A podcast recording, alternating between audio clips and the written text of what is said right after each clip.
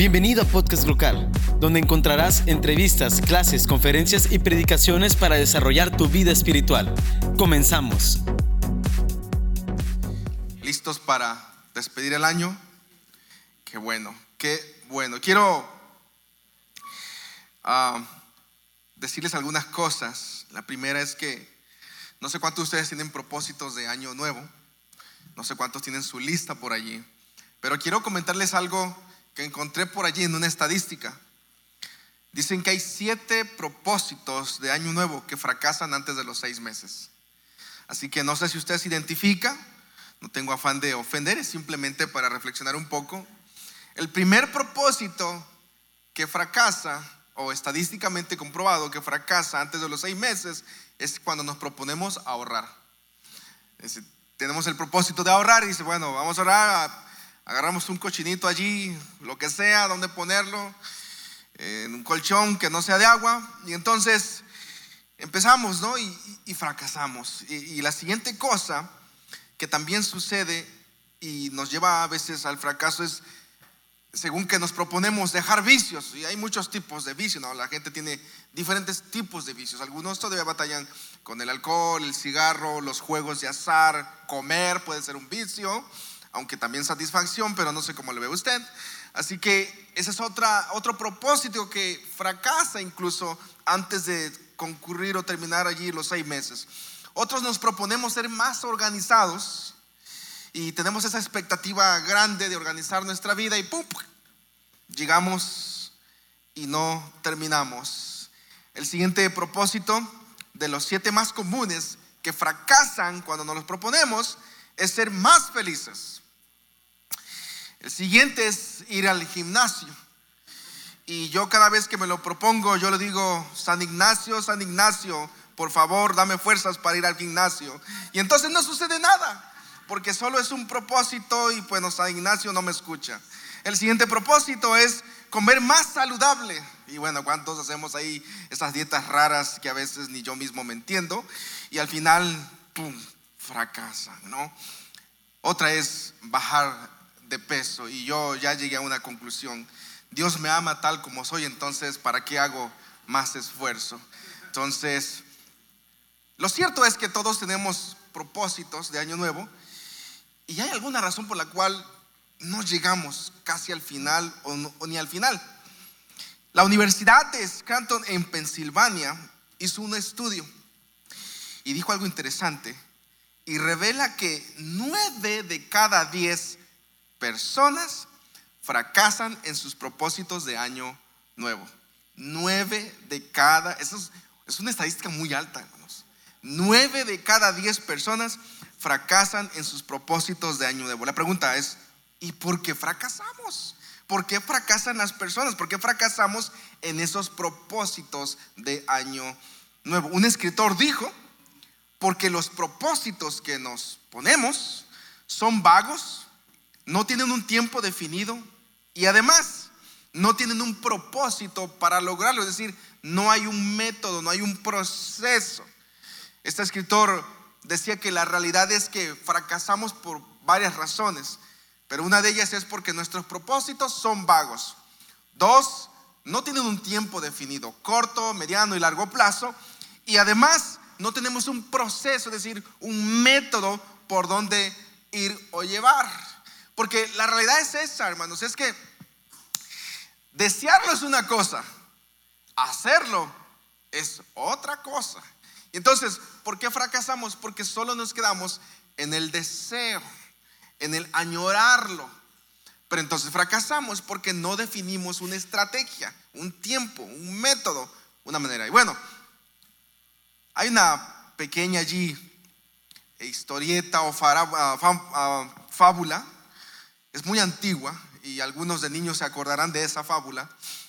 Se cuenta que la liebre siempre estorbaba a la tortuga y la molestaba. Porque la liebre presumía ser el animal más veloz entre los animales.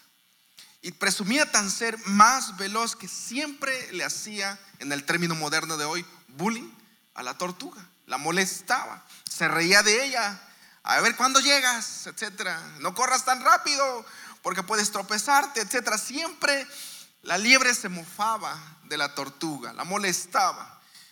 Hasta que un día la tortuga se le ocurre retar a la liebre decirle, mira, ¿qué te parece si hacemos una carrera? La liebre dice, ¿eh? Sí, una carrera. Seguro tú y yo, sí, una carrera. Trato hecho, hagamos una carrera. Claro, porque la liebre por mofarse y sentirse orgullosa, vanidosa, de que corría mucho más rápido que cualquier animal, incluyendo la tortuga, tomó el reto y dijo, hagámoslo. Entonces estos animales concentraron a los otros animales, hicieron una pista y todos los animales en algarabía empezaron a aplaudir, empezaron a hacer sus apuestas, ya saben quién podría perder. Yo no sé a quién apostaría usted, si a la liebre o a la tortuga, para ver quién gana, pero estando en esa algarabía, en esa fiesta, el elefante con su trompa da el grito de salida y entonces la liebre salió a todo lo que daba. Tan veloz fue su arranque que dejó una estela de polvo que apenas si la tortuga empezó a toser ni el primer paso daba. Cuando finalmente esta nube de polvo se disipó, la tortuga empezó a dar sus primeros pasos. Ante la velocidad de la liebre, al ver que la tortuga se encontraba muy distante, dijo, esta no va a llegar. Entonces encontró una sombra por allí, un árbol cómodo, se subió, se recostó, esperó mientras la tortuga avanzaba, pero mientras el tiempo transcurría, la liebre pues creo que acababa de comer unos tacos y le dio algo de pereza y se durmió un momento. Pasado varios minutos, la tortuga está a punto de llegar a tres pasos de llegar a la meta. Despierta la liebre y al ver a la tortuga cerca, bajó lo más que pudo del árbol, corrió hacia la meta, pero oh sorpresa, la tortuga había llegado a la meta final y ganó la carrera. Sorpresa para todo el mundo animal, pero enseñanza para la liebre. Y es que la vanidad, el orgullo y la confianza de que crees que lo ha logrado son obstáculos que merman o bloquean el que podamos lograr nuestras metas. La confianza, confiar que le hemos llegado puede ser incluso un obstáculo. Esta tarde yo quiero compartir contigo algo que posiblemente puede ministrar tu vida y es esto. No te quedes estancado. Me encantaría que el que está al lado, izquierdo, derecho, enfrente, atrás, arriba, abajo, etcétera, le digas, no te quedes estancado. Dile a tu compañero que está allí, no te quedes estancado. La diferencia entre un río y una laguna es, es muy grande. Y una de ellas es que la laguna con el tiempo, como las aguas no corren, el agua se pudre, huele mal. El río tiene vida, lleva fuerza, continuamente se está que renovando. No te quedes estancado. Y para eso, dejemos que Pablo el autor de Filipenses nos enseña algunas verdades que nos van a retar, hermanos, a mejorar la manera en que tú y yo planteamos nuestros propósitos de año nuevo. Yo sé que, aunque usted dice, yo la verdad no me hago propósitos de año nuevo, porque pues para qué, siempre fracaso, pero la verdad es que muchos de nosotros sí nos hacemos uno que otro propósito, uno que otro deseo de ser mejores como personas en las áreas de la vida en que estemos. Y para eso, ¿por qué no preguntarle al Nuevo Testamento, a Filipenses, a la carta de Pablo, que escribió esta iglesia, sobre algunos principios que considero que son fundamentales, que nos van a ayudar a mejorar la manera en que vemos el futuro? ¿Por qué quiero hablar de no quedarnos estancados, hermanos? Porque la realidad es esta, y es que cuando crees que lo has logrado, realmente estás estancado. Cuando crees que has llegado al final, en realidad te has estancado. La vida en Cristo es una vida en movimiento. La vida en Cristo es una vida que siempre va hacia arriba, hacia arriba, hacia arriba, girando constantemente. Incluso la misma palabra de Dios plantea esta idea que Él nos vino a dar vida eterna. Y luego la frase que sigue, y vida, que dice, en abundancia. Esa siguiente expresión tiene que ver con un continuo movimiento aquí en esta tierra, no para estar estáticos, conformes. Claro, la idea no es ser personas conformistas. Una cosa es ser conforme, es decir, estar agradecido, y otra cosa es ser conformista. Vaya conmigo, por favor, a Filipenses capítulo 3, versículo 12, la primera parte. Lea conmigo el texto. Dice, no quiero decir que ya haya logrado estas cosas, ni que haya alcanzado la perfección.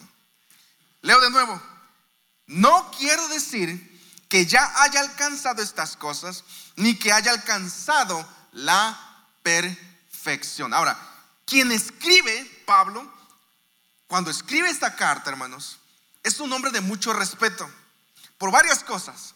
Tiene varias ciudadanías. Estudió en las mejores escuelas. Además, trabajó del lado de gobernantes. Tenía puestos diplomáticos de alto rango. Hablaba diferentes idiomas. Entendía la cultura. Había viajado por varios países. Y en el ámbito espiritual y ministerial había plantado iglesias, había hecho nuevos pastores o nuevos discípulos. Es decir, si alguien tenía ese valor orgulloso de jactarse, decir, mira, lo que he logrado, era Pablo. O sea, si tú lo ves, lo ves desde tu óptica, es decir, mis respetos. O sea, el cuate mira todo lo que ha logrado. Pero Pablo nos dice una realidad en el versículo 12. No quiero decir ya, no quiero decir que ya lo he logrado. O no quiero decir que ya haya logrado estas cosas, ni que haya alcanzado perfección ¿Ven la palabra perfección allí, hermanos? En la Biblia, hermanos, especialmente en el Nuevo Testamento, la palabra perfección tiene que ver con madurez. Y a veces nosotros utilizamos esas palabras o expresiones cuando decimos, este, no soy perfecto, hermanos, todavía. En realidad deberíamos decir, aún no soy maduro, pero aguas. Porque si siempre estamos diciendo, no soy maduro, debemos de tener cuidado. Lo que pasa que lamentablemente son solo íconos o nichos que se nos van quedando. No soy perfecto, hermanos, todavía. Espéreme, si la palabra perfección en el Nuevo Testamento tiene que ver con madurez, entonces, ¿qué es lo que la palabra nos quiere enseñar? Hermanos, para no quedarnos estancados, la primera cosa que parece ser que Pablo nos, nos reta a ver es esto. Miren el texto de nuevo. El texto dice, no quiero decir que lo haya que haya logrado estas cosas, ni que haya alcanzado la perfección. La primera cosa, hermano, es esta. Debes de ser sincero y debo reconocer. Yo debo de ser que sincero y debo reconocer. ¿Sincero en qué sentido? Reconocer a qué me refiero. Debo de ser sincero, es decir, tengo que mirarme a mí mismo. Debo de hacer una introspección y entonces analizarme a mí y decir, espérame, no me debo de confiar, espérate, Debo de ser sincero y reconocer que no lo he logrado todo. Y no solo eso, ni que haya alcanzado la perfección. Ahora, quiero aclararles algo, hermanos. La perfección solo existe en el cielo, aquí no. ¿De acuerdo? ¿Cuál es la meta? Escuchen, ¿cuál es la meta final del cristiano? Ir al cielo. No, eso ya está ahí, hermanos. O sea, el cielo ya está allá. Usted ya está allá. Esa no es la meta aquí en la tierra del cristiano. La meta final del cristiano es ser perfecto. Pero si quitas la palabra perfecto y pones su sinónimo que es madurez, la Biblia te está diciendo que necesitamos tú y yo ser que maduros. Ahora, Lucas Leis en sus conferencias dice que lamentablemente por la industria de la moda siempre nos quieren moldear con la idea de la juventud eterna. Por eso la ropa, las tiendas están diseñadas para qué? Para gente que joven. La mayoría de la industria de la moda está diseñada para que siempre te veas que joven. Ahora, quiero poner entre paréntesis, eso no tiene nada que ver con que te arregles, con que te peines a los que pueden, porque yo no. Entonces, que puedas maquillarte y comprar tu buena ropa. No, no, no, no. Lo que estoy diciendo es que lamentablemente por la industria de la moda, quieren vendernos siempre la idea de permanecer que jóvenes. Quiero darles una noticia y es que científicamente está comprobado que la juventud se acaba a los 25. ¿Aló? Después de los 26, científicamente eres un adulto. Por eso los que aún se creen jóvenes a los 28, 30, no, eres un adulto. Pero ¿por qué tenemos esa idea? Porque como la industria nos vende la idea de permanecer jóvenes. Y a veces caemos en las trampas los de 40 de vestirnos de manera que no deberíamos, pero caemos porque queremos que vernos que jóvenes. Quiero hacerte una pregunta. ¿Será que el reto de Jesús es que siempre nos veamos jóvenes? ¿O el reto de Jesús es que seamos maduros? Perfección, madurez y adultez solo son sinónimos. Dicho de otra manera, Jesús quiere que tú y yo seamos que adultos en Cristo Jesús. Escuchen esto. Pablo dice, no quiero decir que yo lo haya logrado ya o que haya logrado estas cosas, ni que haya alcanzado que la madurez o la adultez. Primera cosa, hermanos, seamos sinceros y reconozcamos que aún nos que nos falta mucho. Escuchen, viniendo de Pablo es interesante, hermanos. Viniendo de Pablo es, es como si el premio Nobel de matemáticas, te dijera, no, soy un ignorante, aún no lo he logrado. Más que eso, Pablo dice, no te confíes, sé sincero y reconoce. Miren, siguiente parte del versículo 12. Pero sigo adelante a fin de hacer mía esa perfección, otra vez la palabra, para la cual Cristo Jesús primeramente me hizo suyo. Dice, pero sigo adelante. Filipenses 3, la siguiente parte, dice, sigo adelante. No solo debo de reconocer, ¿de acuerdo? No solo debo de reconocer dónde estoy, no solo, hermanos, debo de ser sincero dónde estoy en este punto de mi vida, pero también Pablo dice, sigo adelante. Una palabra quizás que podemos utilizar para ejemplificar esto sería que esfuérzate. ¿Y qué implica esforzarnos, hermanos? Esforzarnos implica dar el 110 o el 120, es decir, dar un poco que más allá de lo convencional. Yo solo trabajo ocho horas, ni un minuto más, ni un minuto menos. Bueno, trabajas lo que te pide la ley, pero no que te esfuerzas. ¿Qué idea tiene Pablo cuando dice esfuérzate? La idea que Pablo tiene, hermanos, es que él presenciaba muchas carreras en los lugares donde se hacían en Roma. En los estadios donde habían carreras humanas, Pablo presenciaba eso y él tenía una idea perfecta y clara de lo que implica esforzarse. ¿Por qué? Porque el que competía a las carreras tenía que ir arriba del nivel del esfuerzo común, más allá. ¿Qué de común tienen, escuchen, qué de común tienen los atletas profesionales? Que todos que se esfuerzan más que tú y que yo. Si yo a los 300 metros estoy, ¿de acuerdo? Pero los atletas tienen en común que se esfuerzan más allá de lo normal. Dan más allá. Pablo está diciendo, pero sigo adelante. Esa palabra, esa expresión, sigo adelante, tiene que ver con qué? Con esforzarme. Por tanto, quizás, hermanos, quizás otra cosa que me va a ayudar a mí a lograr mis metas del 2020 y los que siguen, es que necesito que esforzarme más, hermanos. ¿Y qué implicaría en la vida cotidiana esforzarme más? Si me dicen, debes estar a las ocho y media, ¿a qué horas debería de estar? A las ocho y media, a las ocho cuarenta y cinco, a las nueve, a las nueve diez. ¿A qué hora debería de estar? A las ocho quince. Bueno, no alcanza, hermano, a las ocho quince, no. Este, a las ocho quince, a, las, a máximo a las ocho veinticinco. Esforzarme más implica, hermanos, ir más allá del común denominador, del estándar. Que te pidieron hacer un trabajo, bueno, solo lo hago en mis ocho horas. Esfuérzate más. Pablo tiene bien clara la misión y la palabra cuando dice esfuérzate. Hermanos, no hay logro exitoso que no requirió gran esfuerzo. No hay logro exitoso que no requirió gran esfuerzo. Y miren, pero sigo adelante, escuchen esto, a fin de hacer mía, que dice, ¿esa qué?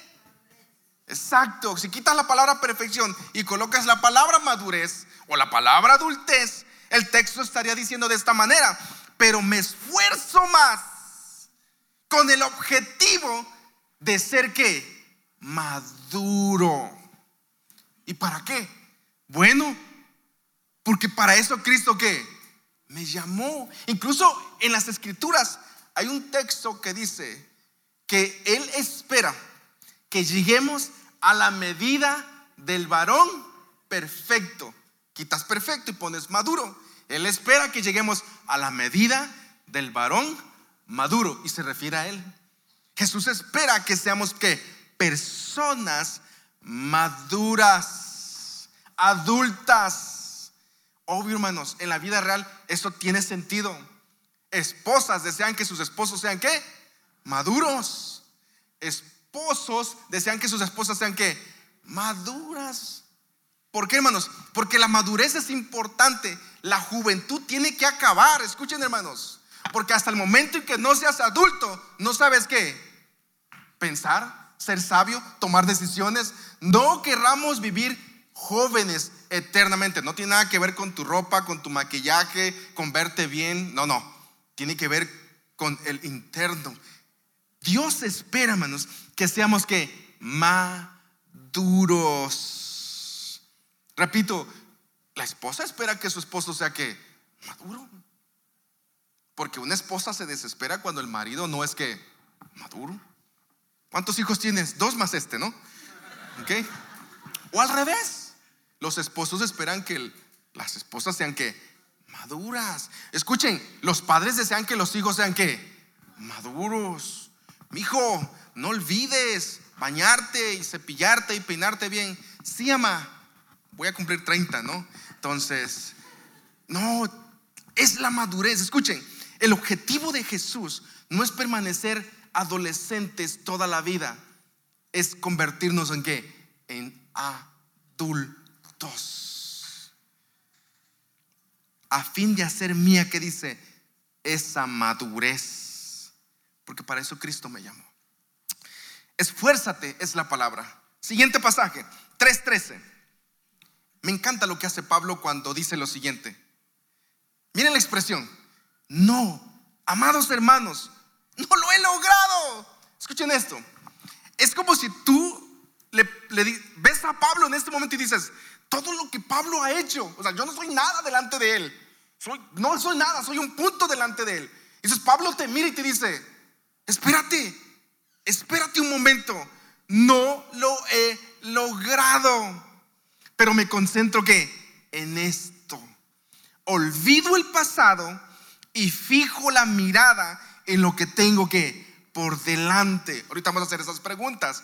Olvido el pasado y fijo lo que tengo por delante. Escuchen, Pablo te está diciendo que ya deberías de olvidarte del pasado, porque la verdad es que olvidar el pasado no es fácil. Más si se perdió qué? Un ser querido. Más si te hicieron daño, te traicionaron, te eh, estafaron, no lo sé. Es decir, cosas trágicas, vergonzosas, humillantes, obviamente no se olvidan tan fáciles porque somos humanos, no somos de plástico. Pero ¿a qué se refiere Pablo cuando dice olvido el pasado? A lo que Pablo está hablando es que no deberíamos estar invirtiendo qué? Tiempo pensando en lo que pasó ¿Qué deberíamos estar haciendo? Escuchen, hace unos días leí esto que se me hizo muy interesante, pensando en eso que estaba escribiendo, y es que un especialista dice que la mayoría de las preocupaciones y pensamientos en las personas, especialmente en las mujeres, y en las cuales te trae estrés, cansancio mental, son en aquellas cosas que ya pasaron, no en las que vienen claro, hay preocupación por lo que viene, pero la mayor parte del tiempo que invertimos, lo invertimos pensando en qué? En lo que te acaban de hacer, o en lo que te hicieron hace tres días, o en lo que te hicieron hace un año. Y es interesante que muchos de nosotros todavía sacamos del baúl de los recuerdos expresiones, ideas, comentarios que nos dijeron que hace mucho tiempo. Pablo no dice, ay, qué tonto eres por no olvidarlo. Pablo está diciendo, no inviertas tiempo en el pasado, pero al contrario dice, fija tu mirada en qué, en lo que está por delante. Dicho de otra manera, hermanos, Filipenses nos reta a mantenernos que enfocados. Esta es la idea de Pablo. La idea de Pablo es pararte de esta manera, mirar al frente, no a la derecha, no a la izquierda, no te distraigas, porque en el momento en que te distraes, pierdes el enfoque y te vas por otra que ruta. Escuchen, Pablo dice, no, amados hermanos, no lo he logrado, pero me concentro únicamente en esto. Olvido el pasado, es decir, no inviertas tanto tiempo en eso que te produce estrés, que te produce cansancio, que te frustra. Al contrario, Pablo dice, pon tu mirada en lo que está que por delante. La pregunta es esta, ¿y qué es lo que está por delante? ¿Qué es lo que está por delante? ¿Qué es lo que Pablo en la persona y la enseñanza de Jesús nos dice? ¿Qué está por delante? ¿El cielo? No, hermano, eso ya está ahí. Tú no estás trabajando para ganarte el cielo, porque entonces la salvación sería por obras. Tú estás trabajando para hacer que igual a Cristo Jesús. Lo que tienes por delante es parecerte cada día más a quién? Cristo. No más a mí, no más a los pastores, no más a tu líder. Tienes que parecerte más a Cristo. Olvida el pasado y pon tu mirada. Esto es interesante. La idea que Pablo tiene es que el corredor, ¿hacia dónde está mirando? Hacia el frente, la meta. Porque en el momento en que el corredor se distrae, ¿cuántos de ustedes han chocado por distraerse? ¿Sí o no? Un segundo en el celular, ya valió. ¿De acuerdo? Es decir, si te distraes, chocas, produces un accidente. Pablo dice, mantén tu mirada, mantente que, hermanos, la tercera cosa que quiero enseñarte y que Pablo nos enseña es que para lograr nuestras metas de este 2020 y las que vienen, mantengámonos que enfocados. ¿Y enfocados en qué? En ganar dinero, en ser exitosos, bueno, si, va, si pasa, qué bien. Pero lo que Pablo, quiere en el corazón de Jesús es que seamos como quien, como Jesús. ¿Cómo? Maduros. ¿Cómo? Adultos. Me sorprende que todavía hay cristianos, siete, ocho, diez años después, que aún son muy sensibles. Y eso refleja madurez o inmadurez. Depende del contexto. Requerimos cristianos sensibles, pero para el dolor, para el llanto, para el sufrimiento. Pero no cristianos sensibles porque no te hablaron, porque no te saludaron, porque no te invitaron, porque no te hicieron parte de. Requerimos cristianos maduros que piensen como Cristo, que tengan la mente de Cristo. Siguiente pasaje, versículo 14, dice, y dice, avanzo hasta llegar al final de la carrera para recibir el premio celestial, el cual Dios nos llamó por medio de Cristo Jesús. Quiero que noten un detalle, chequen el texto. Avanzo hasta llegar al final de la carrera. ¿Qué notaron? ¿Notaron algo en el texto? Pablo no dice, avanzo hasta ganar la carrera, ¿verdad que no? ¿Qué dice el texto? Avanzo hasta qué? Para llegar. Pablo dice, avanzo me mantengo enfocado, ¿de acuerdo? Reconozco, acepto, me mantengo enfocado, etcétera, para ganar. No, Pablo dice, me mantengo enfocado, avanzo, no me detengo, me levanto para llegar, no para ganar. La diferencia entre una carrera común de cualquier tipo es que toda carrera tiene el objetivo de que de ganar. Pero la carrera del cristiano, el objetivo no es ganar, hermanos escuchen, la carrera del cristiano, el objetivo no es ganar, porque no es una competencia. El objetivo de la carrera cristiana es que llegar. Y llegar maduro. ¿De acuerdo? Llegar maduro. Por eso la mentalidad que tiene Pablo es exactamente de esa, de corredores y de atletas profesionales maduros que se mantienen enfocados, que se esfuerzan, que se caen se levantan. Hermanos, la vida cristiana, para tener éxito también se requieren fracasos, porque sin fracasos no hay éxito tampoco. ¿Alguna vez usted se ha caído en público? ¿Cuánto demoró en levantarse? ¿Mm? Claro, los de 40 en adelante nos cuesta un poco más, pero ¿cuánto demoró? ¿Verdad que así?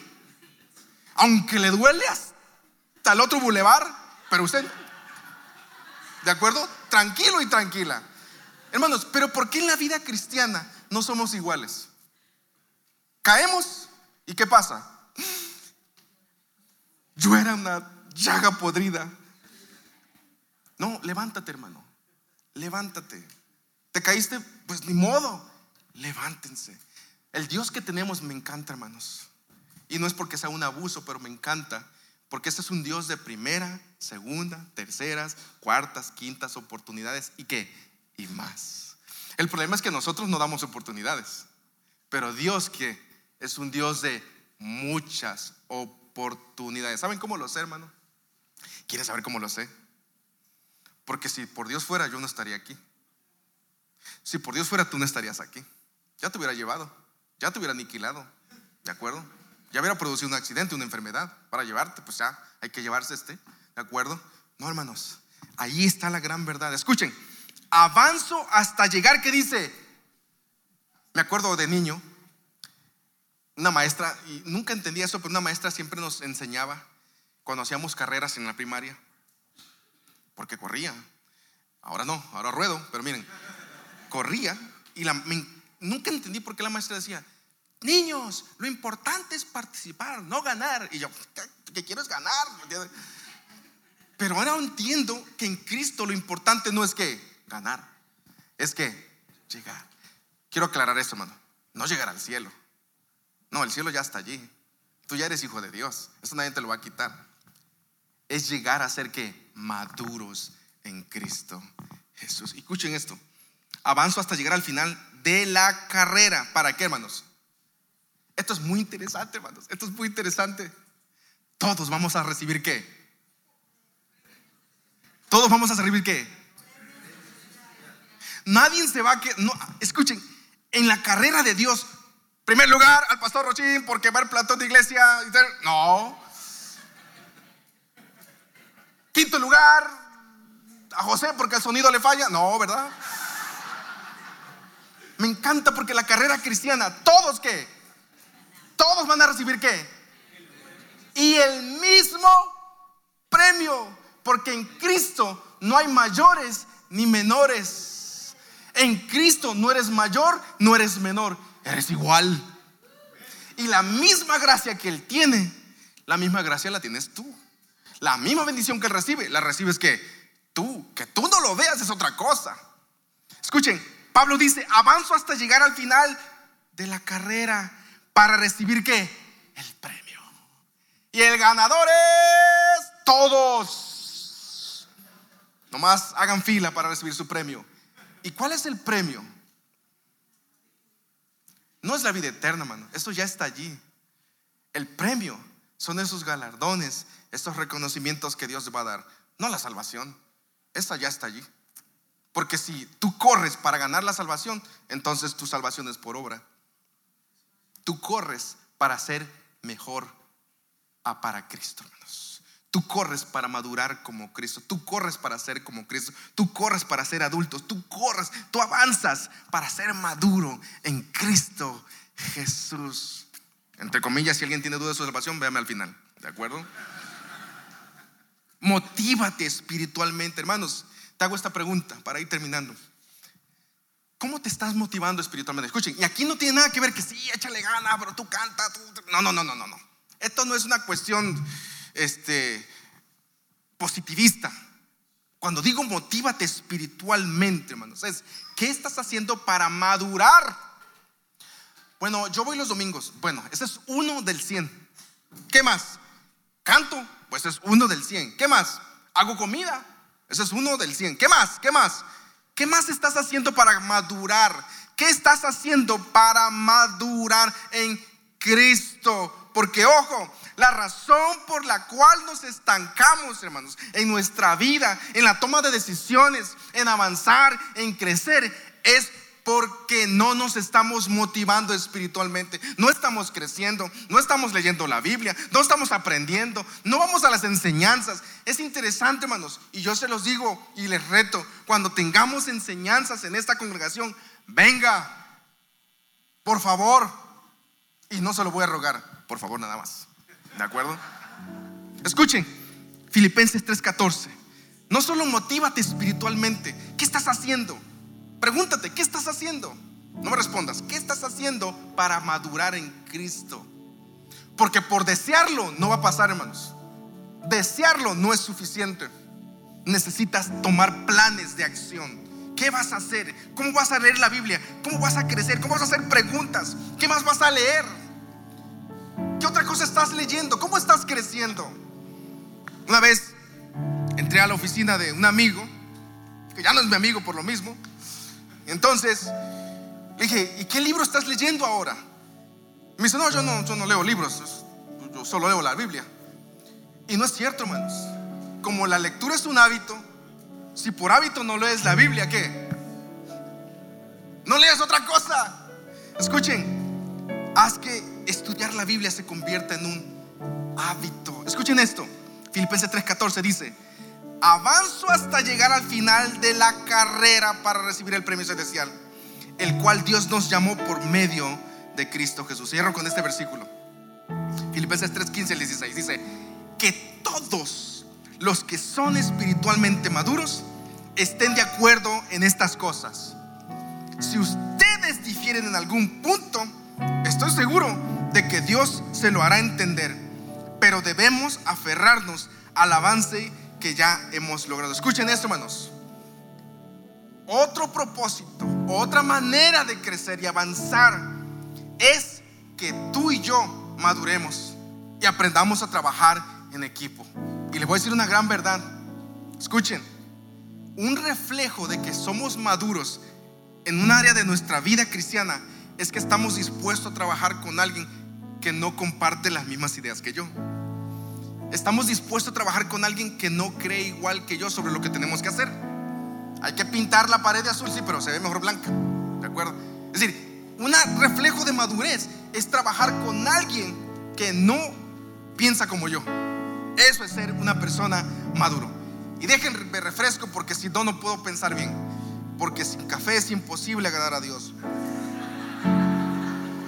Escuchen, ¿qué hice para merecer esto? Bueno, que todos los que son espiritualmente maduros estén de acuerdo con estas cosas. Si ustedes difieren en algún punto, escuchen esto, que todos los que son, que dice, espiritualmente maduros. ¿Por qué digo que todos los que están?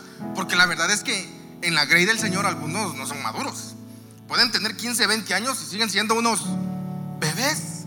Pablo incluso a Corintios un día molesto le dijo, ¿cómo es posible que a estas alturas tenga que seguir dándoles leche cuando deberían de estar comiendo qué? Carne. Hermanos, en pocas palabras, a estas alturas, es que yo no sé cómo orar, hermano. ¿Cuántos años tienes en el Señor? Diez. Hmm. Es que no sé cómo leer la Biblia. ¿Cuántos años tienes en el Señor? Veinte. Interesante. ¿En qué mundo has vivido? Hermanos, a estas alturas deberías estar creciendo y ojo, enseñando a otros, no que nosotros te estemos enseñando. A estas alturas deberías estar maduro en Cristo. La meta para el 2020 es también, hermanos, madurar, madurar, madurar. Y en la medida en que maduro, puedo trabajar en equipo con otros, aunque no esté de acuerdo con lo que él o ella piensan. Escuchen, pero si no están de acuerdo, dice Pablo, estoy seguro, escuchen, como son maduros, dice Pablo, si no están de acuerdo, estoy seguro, dice el texto, que Dios se los hará entender. Pocas palabras, una persona madura en Cristo, Cristo te hace que entender que estás mal. Así de sencillo. Y dice el texto, pero debemos que dice, aferrarnos al avance que ya hemos que. Ahora, ¿por qué es interesante eso? Debemos de aferrarnos al avance que ya hemos logrado. Porque lamentablemente algunos cristianos tiran a la basura lo que Dios ya ha hecho en su vida. Porque fracasaron en un área de su vida, ya se creen lo peor y tiran todo lo que Dios hizo. No, hermanos, el cristiano se estanca. Escuchen, el cristiano se estanca, pero no pierde lo que ha que logrado. ¿Escucharon eso? El cristiano se estanca, pero no pierde lo que ha logrado. Aquí no es como, ah, no, te lo quito, bye. No, hermanos, aquí es, me estanqué, me estanqué. Pues salte, levántate, sal de ese atolladero, Sal de eso que estás. Pablo dice que todos los maduros trabajen de acuerdo. Y si no están de acuerdo, bueno, como son maduros, Dios se los va a revelar. Escuchen, madura y trabaja con otros.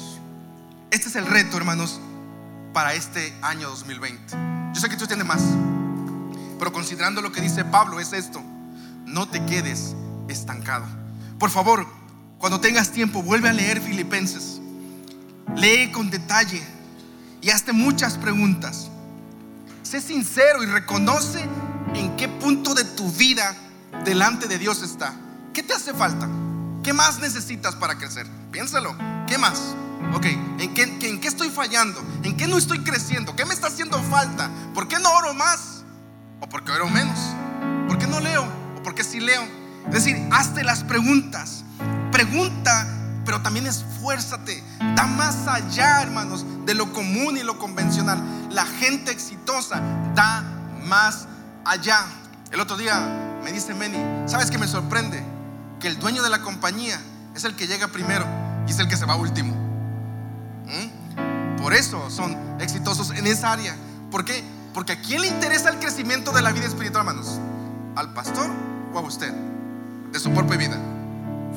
¿A quién le importa mi crecimiento espiritual, hermanos? A mí. La iglesia solo es un, es un estímulo para ayudarte, pero no somos responsables de tu vida espiritual, hermano. Eres tú, tú y Dios. Y si tú te encuentras estancado o estancada, pues ponte las pilas, esfuérzate. Es tan simple. Mantente enfocado o enfocada. Camina delante de Dios. Motívate espiritualmente y deja que el Señor te saque del estancamiento. Yo sé que no todos están estancados, pero si llegara a suceder, hermanos, recuerda las palabras de Pablo a los filipenses. La meta es ser maduros en Cristo Jesús. La meta es ser adultos. Dios quiere personas adultas que puedan guiar a otros que están empezando en la fe. ¿De acuerdo? ¿Por qué no se pone de pie esta?